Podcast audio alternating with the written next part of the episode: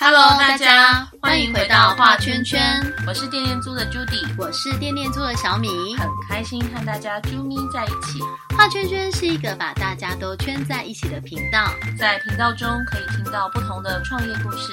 今天就让我们一起来听听循环经济伙伴的故事吧。Judy，有。你会不会觉得最近就是后来改成就是都不能用吸管，然后只能够以杯就口，这个事情有点不方便？嗯，是有有那么一点，就是知道说想要不用吸管，然后好吧就用杯子，但是有时候还是会很想。就是用一下吸管。对啊，珍珠奶茶没有吸管，到底要怎么喝？就很困扰。后来我就叫小孩用汤匙捞啊。对啊，但是但在外面的话，对，边走边喝的时候就很难用汤匙捞啊。坐在座位上还行。嗯，对啊。那你觉得钢吸管这件事情怎么样？我觉得钢吸管后来有点不锈钢吸管。对，我觉得清理啦，啊，就是那个不锈钢吸管在清理上面。对，就是虽然冲一冲没有问题，可是总会觉得里面没有洗干净。对，而且它自己会有错觉。那个吸起来跟一般吸管感觉还是不太一样。而且其实小朋友用我都有点担心，为什么？因为我觉得它太硬了。哦。因为你知道小朋友走走走，然后老人家不是常常都会说：“哎，你如果跌倒就会插进去喉咙之类的。”因为画面太多。对，所以我就是小朋友用这种。这不锈钢吸管，我自己还是会有一点点就是疑虑。像家里还是会放一些不锈钢吸管。如果有一种吸管跟原本的吸管很像，然后又比较环保，你会想试试看吗？会，三星冲吸管吗？啊，可能它是不是会有一股 葱味？对，葱味。好啦，然后我们今天对就邀请到我们的玩草执照 Benson，Hello Benson，对，Hello Hello，对，要要跟我们推荐一个纯植物吸管是什么样的纯植物吸管呢？Benson 先跟我们呃我们的圈友们介绍一下你自己好吗？哦，好，大家好，我是玩草执照的创办人，我是 Benson。那我们公司呃在做的是一次性的植物吸管，那叫做蒲草吸管。嗯，蒲草，蒲草，我第一次听到蒲草。蒲草我比较没有对它没有什么认识。对啊，芦苇草啦，什么柠檬草，可是蒲草是什么东西？好，呃，蒲草它。以前呢，就是如果大家有点印象的话，就是古早年代，可能三零三四零年代那个时候，它在台湾主要是用来做编织，所以像当时的草席啊，或者是草帽啊，可能就是蒲草或者是蔺草去做编织的。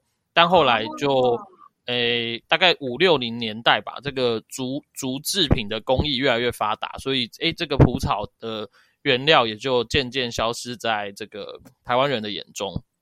哦，是竹取代了蒲草啊？对，竹草取代了草编工艺，这样子。哦，竹编工艺取代了草编工艺。对对对。可是它如果是拿来编呢，它怎么可以变成吸管？可以就是呃拿来就是取代？哦，就是。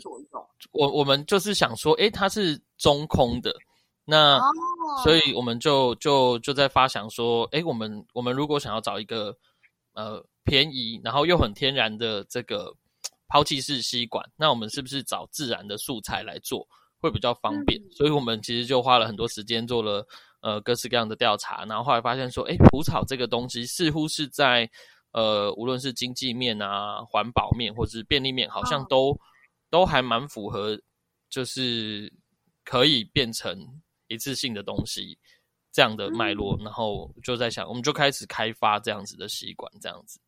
哦，因为其实要改变哦，最难的哦不是去做，最难的是持续。然后大家又不习惯，像刚刚我觉得 Benson 提到一次性，对对啊，像你知道刚。不锈钢吸管就是还是要刷洗它，它就没有办法就是符合一次性，而且它跟原本使用的吸管，我不知道为什么觉得它重重的，就喝起来感觉还是不太一样，感觉要花比较大的力气去吸它，跟相较于一般的吸管，嗯，对啊，嗯，那可以就是，哎，所以刚刚其实 Benson 已经有提到，这这就是玩草执照创立的初心，是不是？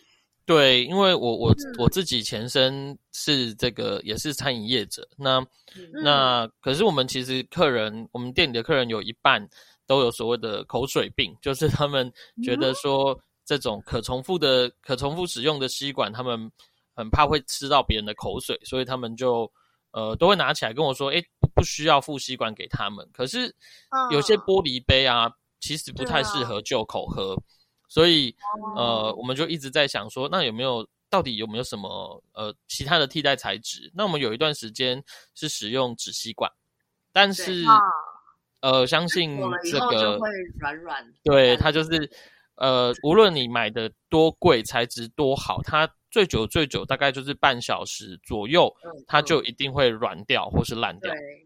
对对对对，所以我们就在想说，啊，那到底有没有更多的其他的东西？这大概就是我们到底为什么要开始寻找跟尝试制造葡萄吸管这样子。嗯嗯哼，那是你当时是怎么发现这个材料的？很妙哎！我们当时已经是失去的工艺了。是当时其实。这样很简单嘛？我就是 我们就是 Google，然后开始在找说，诶，有没有什么中空植物，或是有没有人做这种呃一次性的植物吸管？那坦白讲，其实呃，我们就找到，哎，其实好像呃五六年前在东南亚有人做过这个东西，可是后来又都没有呃更后续的报道。所以其实我们找到这个资料之后，呃，我大概隔了一周，我就先飞到这个这个越南去看，然后那就看到说，哎。当地的那个使用情形其实是，呃，对他们讲非常习惯，但是他们也没有，他们不是诉求环保，而是这个东西很方便。它是因为在越南这个植物是一个很常见的植物，所以它可能就啊路边看到或是河边看到，它就会呃捡一把起来，然后通一通，然后新鲜的就给客人使用。然后对，所以我们就我那个时候看到这个东西，就我就回后来回台湾之后就在。想说，哎，好中空的植物嘛，那我们来看看台湾有哪些中空的植物。所以大概做了半年左右的调查。那 我之前有看过分成的影片，他们就是有去找三星葱嘛。真的吗？是真的有尝试吗？对，他们有试过三星葱，但是葱味太重。因为他有肯定的吧？有提到三星葱的话，这边我们其实因为其实还是有很多人会想说，因为。蒲草吸管因为天植物天然的关系，所以它没办法做，还没有办法做到出口径啦。所以冲吸管是我们在尝试，如果冲三星冲能拿来当吸管的话，它好像可以拿来吸珍珠。所以，对对对，所以我们目前都还在研制跟开发这一块。因为蒲草它它的大小就是那样子嘛，对对对。对，就没有办法满足我想边走边喝珍珠奶茶的心情。虽然现在不能边走边喝，原来是这样，所以现在要找到一个出口径的植物，哎，有点困难。莲蓬呢？莲莲莲，你说莲，其实够粗的。对，呃，像有一些所谓的开卡炉，其实也是可以啦。但是就是开卡炉是什么？芦苇，它是一种芦苇，一种一种芦苇的的的学名。可是，可是那一只做起来可能要八块钱。我就说，谁会想要花八块钱买一只抛弃式的吸管？我相信应该没有人了。对，所以有就是我们开始葡萄吸管正式开始面对市场，然后。其实还是有非常多人会说，哎，那个什么东西可以做啊？那个什么东西好像也可以做啊。然后，呃，就是应该说有非常多的好奇，但就结论来说，呃，如果我们 需要很大力的去推广它，其实真的是经济面也是非常要需要考量的。比如说，一支如果最最终造价超过一块钱，我们就认为应该很难有人愿意买单。包含像塑胶袋，可能大家也都只能接受说，哎，我花一块钱买一个塑胶袋，因为毕竟你之后的对象可能都会是一些呃商家，没错。然后，因为大部分大家还是会去商家使用，那呃买单的应该都是商家，所以要还是要研究以商家为主的，他可以付的单的一个成本。嗯，没错，没错。嗯哼，明白。所以目前还在寻找有够粗的口径的 植物。应该是说，东呃，就是出口径这件事情，呃，其实是现在主绝大多数还是以亚洲为主啦。那拿台湾来说好了，粗吸管的使用频率大概是呃全台湾的吸管使用量的呃四分之一到三分之一。对，可是如果你把这个需求放大到目前可能包含欧欧美国家还有澳洲去比，他们的粗吸管使用频率可能大概就只有百分之四。对对，所以其实低非常的多。那那我们其实呃，葡萄吸管面试之后，呃，最主要是想要解决塑胶吸管它不易回收这个这样的问题。所以其实呃。在谈到底能不能做出粗吸管之前，我觉得如果细吸管可以先取代，那其实还是呃要赶快的去把这个这种呃不友善环境的材质赶快取代掉，这样子。对啊，对啊，没错。蒲草吸管目前有做外销吗？呃，我们现在有已经有一些外销的量了。那其实包含像呃欧洲、英国那边、西班牙，然后韩国、加州、加拿大。还有澳洲、香港，其实都已经有一些代理商在接洽。那有些是已经开始有呃，可能一两箱、一两箱过去在测试市场了。嗯，很棒哎。对啊，这样全球都会有那个蒲草吸管。嗯嗯。所以其实呃，以目前全球来讲，并没有人在就是做这样子的一个就是呃，等于是环保吸管，然后一次性的这件事情，是不是？嗯。我觉得那得先回到我们怎么沟通环保这件事情。为什么这么说呢？是因为呃，如果都在环保的圈子，可能会听过像呃甘蔗吸管、咖啡渣吸管，这这这类型的东西。那他们早期早呃，应该说他们可能也还是诉求说，哎，我们是这种呃环保吸管、环保的一次性吸管。但呃，就就制成上来说，我我我也不得不说，这个环保性，我觉得。还是要有有蛮多讨论的空间的，因为其实像他们的制成还是跟原本的塑胶吸管的制成几乎一模一样，它都是用呃塑胶射出的模式，只是说它把呃其中的百分之四十到五十的塑胶改用农业废弃物，就是像甘蔗渣这种纤维去取代，但呃实际那你另外的三十到五十 percent 是什么？嗯，这个这个就。要好好思考了，对，那我觉得，对，那我只能说，就我们目前的了解，如果另外五十 percent 你全部都是加我们所谓的 PLA 这种呃生物可分解塑胶的材质，那它一支应该要到二点多块，嗯，那现在有很多零点几块的，到底怎么回事呢？这个可能就 要去要去评估一下，对对 对，那再来就是 PLA 或者是我们说聚乳酸材质的这种。这种材质很多都说，哎，号称生物可分解，可是绝大多数他们的分解环境可能要可能温度七十度，然后湿度要超过百分之八十，但自然环境中几乎不会有这样的环境，所以控制七十度就很难符合了。对，所以它最终它还是需要花几乎等同于塑胶的代谢时间，才会被环境代谢掉。嗯，对，那那所以现在有很多所谓的塑胶微粒嘛，那你就知道，像这类型的吸管，它真的变成垃圾的时候，在台湾反而非常难处理，原因是因为它跟它不像塑胶吸管，如果呃塑胶吸管还是个可以回收的材质，但但这种东西 PLA 就完全不能回收，所以只能可能只能烧掉或掩埋掉，那那都会产生一些有毒化有毒的。物质去侵害环境，这样子。嗯嗯。所以这个真的要探究那个材质。今天就是材质的部分。哎，真的耶！材料部分。对啊，我们每一天录的这些就是呃来宾啊，大家都会有一些共通点，很特别。不知道为什么大家都会选在同一天 来，就是节目上跟我们分享这样子。对啊，嗯，是。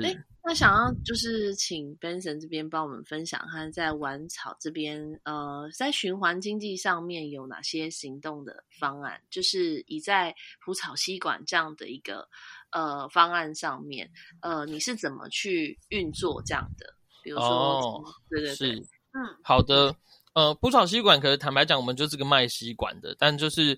呃，如果要去谈说这件事情到底呃整一整个环境的循环怎么产生的，比方说我们在制造的时候，因为它是我们是从种植到到这个销售都是我们处理嘛。那在种植的部分，它呃对啊，因为台湾没有人种嘛，对，所以就是我们我们我们大概一八年开始做这件事情，所以我们就当然就是自己找到在野外找到植物之后，就开始富裕它，然后。种到现在大概也三年多了，稍微有一点成绩，然后呃，大概明年度会开始进入量产。那你就看到说，因为它是一个纯植物的材料，所以它就是种出来的。那植物本身固碳，所以呃，它等于说在在种植的阶段就在累积部分的碳权。那因为它的这个制成相对简单，它只有呃裁切、清洗、干燥、消毒，所以它它它的状态其实就跟叶子一样。对，所以呃，在那个制造过程中，不太会有太多的废水产生。那大概会用到一部分的电啊，因为我们呃，为了要降低成本，自动化变成是一个必须的历程。对，那那你看，我们就是制造成这个纯植物的吸管之后呢，我们就是卖给，就卖给一般的一般的店家。然后消费者使用完之后，我们也不用诉求你要要怎么丢，你就知道原原来你使用吸管的习惯，你就是丢到。垃圾桶，或者是店家，你如果有有点心的话，你可以选择丢到厨余桶，然后它可以作为生厨余去做堆肥。对，那大概呃呃，坦白讲，因为刚刚那个制成，大概就可以听得出来，它本身就还是蒲草的呃本体，所以本体对对你你你用完加什么东西，对，你就丢到草地上，它大概其实两三周，只要那边呃下个雨或是或是怎么样，大概。两三周它就会开始烂掉，所以所以它其实对环境不太会产生一些呃代谢上的负担，这样子。那那过程当中做一些裁切跟清洗，然后整理，等于是把它整理成可以就是呃给商家的状态，这样子。对，就整理成干净，然后符合符合呃政府规范的一个标准。这样子，嗯，对，那这样是不是也很看天吃饭啊？如果台风来，蒲草会不会怎么样？呃，这个部分蒲草其实还好，就是它本身是一个有韧性的植物。你可以想象，它其实，在没有编织之后，它就是一种杂草，所以通常杂草都还蛮坚韧的，生命力都很坚强。对对对，它不像它，因为我们也不是要采收果实嘛，所以你说，呃，可能像水稻。它它台风来之后可能会落碎，然后就会血本无归。但我们这个因为是水生植物，所以就算有很多水淹过它，它都不会死掉。哦，它对，所以不怕水的啦。没错，没错，它但怕缺水，所以我们现在种植的区域会选择不会缺水的县市或是国家。哦，所以目前种都是在台湾种。没有，我们也有一些越南气做的田。我们现在主要的量是从越南在做的。那台湾的量产计划应该会从明年开始。嗯哼，嗯嗯嗯，哇，感觉是在做环保吸管，但是另一个面向又又很像农业。嗯，就是他把这个蒲草田、富裕蒲草田的部分。对啊，嗯，所以跟对，所以我们就期待说接触。呃，好，我这边想说可以补充一下，像是如果是未来，呃，可以想见我们开始有一些中型或大型品牌采用，那呃，那他他就可以对外去沟通说，诶，我们今年可能用了三千万支的吸管，但是这三千万支的吸管就是帮忙台湾富裕了可能六甲的土地，然后帮几个农民重新返乡工作。等等，这大概就会是我们在整个制造吸管的过程中产生的一些社会影响力。嗯，又回到了社会，回到了地方去活化。回到这片土地上面，对，嗯，对。另外，像就是呃，目前呢，就是近期的计划，刚刚你有提到，像就是都有一些代理商，就是海外的代理商在做接洽，或者甚至在测试市场。那除了就是蒲草吸管这边，呃，玩玩草执照，还有什么样的呃近期的行动吗？对，嗯，我们坦白讲，接下来的一年的目标就是努力的。把台湾的自动化工厂做起来，然后把台湾的葡草田做稳定，然后让吸管可以进入一个稳定的量产，就是呃，主要是针对台湾产区的部分。对，那在这个可能比较中期的计划，就是可能两三年内我们会呃再去开发一些可能周边商品。这个周边商品可能可能部分现在其实就有一些像是编织类的的产物有出来，因为。呃，有些蒲草的口径可能太细，没有办法拿来当吸管。但呃，为了让它可以重新再利用，我们其实是有跟一些社区发展协会或者是呃原住民的基金会在合作开发一些编织的的的产品，这样。那除此之外，我们也有还在想说，呃，诶，吸管它能不能拿来当做一种包材？比方说，未来也许会出现蒲草糖包，或是蒲草三合一咖啡等等。对，那这是一个发想啊。呃，我们陆陆续续在测试，但如果真的要面试，可能需要一两年的时间。对，要研究一段时间。嗯哼，一个产品从无到有，确实是要下很多的功夫啦。对，没错。哎，那现在接下来就是会想要串联哪一些面向的资源？就是想要跟哪一些呃产业或是相关的呃面向做合作的部分？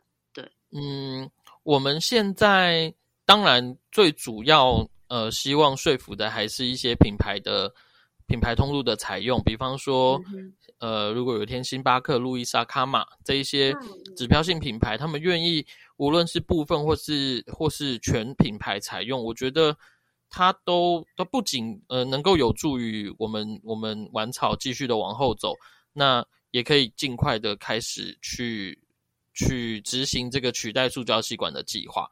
所以现阶段想要链接的，始终都是一些开始去尝试一些中型品牌或是大型品牌的链接，然后呃，我们可以相辅相成，就是诶，他们开始采购，我们可以进一步的去扩大我们的产区跟自动化的效率，这样子。嗯嗯，对，就先让大家更。快的接触到葡草吸管，在地在地品牌支持台湾在地的这个就是呃植物吸管，我觉得它整个推动上面来讲，一定可以加快速度。嗯，对啊，没错。哎，那另外我们像就是我们一般大众可以从哪一方面开始？就是呃，以葡草吸管来讲的话，我们可以怎么呃，一个是购买的部分，那另外一部分就是我们在哪里可以看到？呃，店家有在使用蒲草吸管的，嗯哼，哦，是，嗯，我们目前全台湾呃大概有两百多间大大小小的店家在跟我们呃持续的采购中，对，那这个可以在我们官网看得到我们的合作店家的名单，那各县市都有，所以这边比较难一一跟各位介绍，那可能可以上上我们的官网去找一下，那呃。关于去哪边买得到吸管，目前我们主要都是以这个线上通路为主，所以其实搜寻“玩草执照”在虾皮或是我们自己的官网都可以买得到。但这边我觉得还是想要呃呼吁或强调一下，大家可以回想一下，去年的你有花多少钱在购买吸管？那就是大家想，可能想了一下，就会发现，我好像没有买过。所以其实。呃，我们认为啦，就是虽然我们知道，哎，要身体力行，从自己做起，那呃，会想要呃用这样的方式支持，我们也很感激。可是其实，呃，就是这种一次性的商品，其实我也不太建议，或是呃说，哎，我就是随身买着带着用，就是就是始终都还是希望透过 B 端去呃改善这个环境，才是比较比较呃。正式的做法，大家比较可以接触得到，就是其实可以到官网看一下哪些商家在使用，嗯，然后可以哦，对对对，支持这些商家，就是去那些商家踩点，的嘛？踩点，然后对支持这些商家，也可以支持，就是他们会使用就是一次性的植物的吸管，嗯，这个部分，对，像不是都有那种什么一周一素食，对，因为我然后我想说，刚刚我们不是采访了那个呃，就是。那个呃，鞋子环保鞋，对，有没有哪一天我们就是一周一循环经济日？就是那一天一整天穿戴使用，通通的跟循环经济有关，一个礼拜一次就好。对我之前就曾经有买过，就想说要支持一下环保吸管。然后我那时候是当初女儿还没有开始的时候，那时候是买的是甘蔗，甘蔗那个，可是它很容易脆掉。对，没错，拿出来的时候都都脆掉了。买了一整包，然后我有买粗的也买细的。然后呢，我就想说，哇，那就来用。然后一开始用，哎，都还不错啊。可是我后来发现，就是放久了以后。它就是会脆化了，对，会脆化。它其实跟塑胶很像。然后有一次，我们就办了一个小组活动嘛。然后办小组活动的时候，就是要有玩那个橡皮筋，吸管吸管吸管接橡皮筋的活动。然后我就拿出我那甘蔗吸管，然后用。结果呢，他们就说为什么都脆掉了？上面有破洞，还会割到嘴巴。对，没错。然后想说，哎，怎么会这样子？对，就会觉得说，哎，这个好像也没办法放得太久，所以一般大众也不会特别去。就是购置，像我这样子 纯粹想要吃吃。就去年九弟没有买，但前年他有买。是，对对，蒲草吸管就不会有这个问题。它它放久了会呃会有什么情况？它有保存期限吗？因为如果它是天然的东西，葡萄吸管呃，它最主要的问题，大家可能最疑虑的可能是，哎，天然的东西会不会发霉？但发霉的条件其实是。呃，你的环境湿度或者是产品湿度到底有呃呃含水量有多少？对，那目前呃就我们的经验来说，如果你的保存得宜的状态下，其实我们现在最久的放了四年，然后我们送检之后，它的状态跟刚出来的时候状态是一样的，所以就是只只要干燥到一定程度，基本上都不会有呃卫生上的疑虑。但反过来说。你就算把塑胶吸管，你就放在水槽旁边，它其实还是会发霉。嗯，所以，对对对，所以我就说，正常的保存环境，对，就是一般环境，不是那个东西本身。对，对对对，所以就是呃，就是呃，回到我自己餐饮业者，我们其实就是裸放的，放在我们的吧台上，其实三五个月都不会有问题。嗯嗯，对对对，所以就是那通常啦。我们因为我们呃商业业业务用的包装一一次是五百支，那你可能五百支拆封之后，一般正常的店家大概一周内就会使用完毕，所以呃其实都不太不太需要担心。我们目前呃之所以累积到 两百多间，这两百多间是他们都已经有确定回购了，我们才会把它放到我们的合作厂商上面。所以基本上如果真的不是很好用的话，这些店家应该就不会再买了。理论上来说，对，我觉得搞不好大家改用回蒲草吸管，比生产那个旧口的那个盖子还要成本来的低。因为据我所知，其实那个盖子好像比吸管的成本还要更高，对不对？没错，是这样。对，而且他用的塑胶更多。没错，因为为了要旧口不要漏，所以它好像要用更厚的塑胶，让它硬一点。对啊，然后其实你说想要环保，然后不要用吸管，可是那个盖子感觉更不 环保。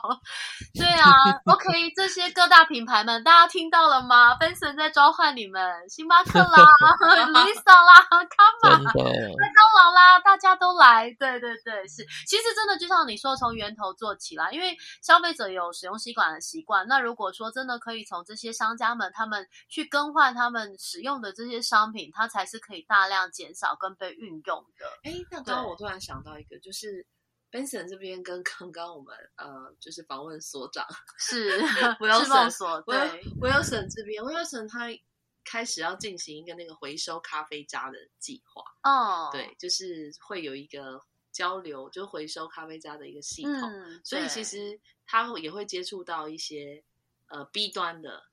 嗯，就是咖啡的商家，我觉得这个这一块可以，或许共同可以来了解一下。他说他还没有时间谈，那 Benson 有时间可以先去 谈，没问题。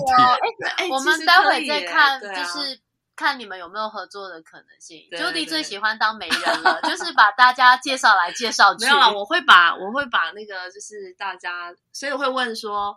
会有议题会问说，你们想要串联哪些面向的资源，让我们会比较清楚说，呃，就我会把它整理下来，然后。一起放在我们那个就预约的表上面。对，那大家的脑袋瓜里有很多抽屉，他都知道每一个伙伴大家在做什么事情，然后谁跟谁可以串在一起，然后到哪里听到谁就说：“哎，我知道谁可以跟你们合作。”然后就把他们拉在一起。对，反正对啊，我们待会就是可以再进行这个部分，就是看哎，好啊好啊，公司或许真的可以有机会可以对，因为大家既然都在循环经济圈里面，循环经济圈什么没有温暖。最多 是哦，好啊，那今天这也非常的开心，就是 Benson 跟我们聊很多。哎，我没有想到，就是一个很单纯的吸管，就是一个商。我你知道吗？我我每次哦，我最佩服那种店家，就是他只卖一样东西，比方鹅阿米刷，他就可以卖的大排长龙。你知道技术不用多，只要一样东西卖得好，那就把那个东西好好的做下去就好了。对对对，我是非常佩服这样的公司，所以我们也非常的佩服，就是灯神这样，就是创办这个玩草制造，然后呃把这个就是蒲草吸管、植物吸管，然后真的很天然，然后又是可以取代一次性吸管，然后成本其实又不是很高，我觉得大家真的可以一起来共同响应。然后如果群友们你是店家，你是餐饮业者的话，很欢迎就是呃跟就是丸草这边来做联系，或者是可以先小量的试试看，然后让你的消费者来就是试试看这样吸管，对，然后成为一个循环经济的店家，其实这样子也是一个很棒的一个就是呃参与跟就是投入这样子。好啊，那我们今天非常的谢谢 Benson 来到我们的节目上面，谢谢 Benson，那我们到时候展览见喽，谢谢，拜拜。好，谢谢谢谢，拜拜。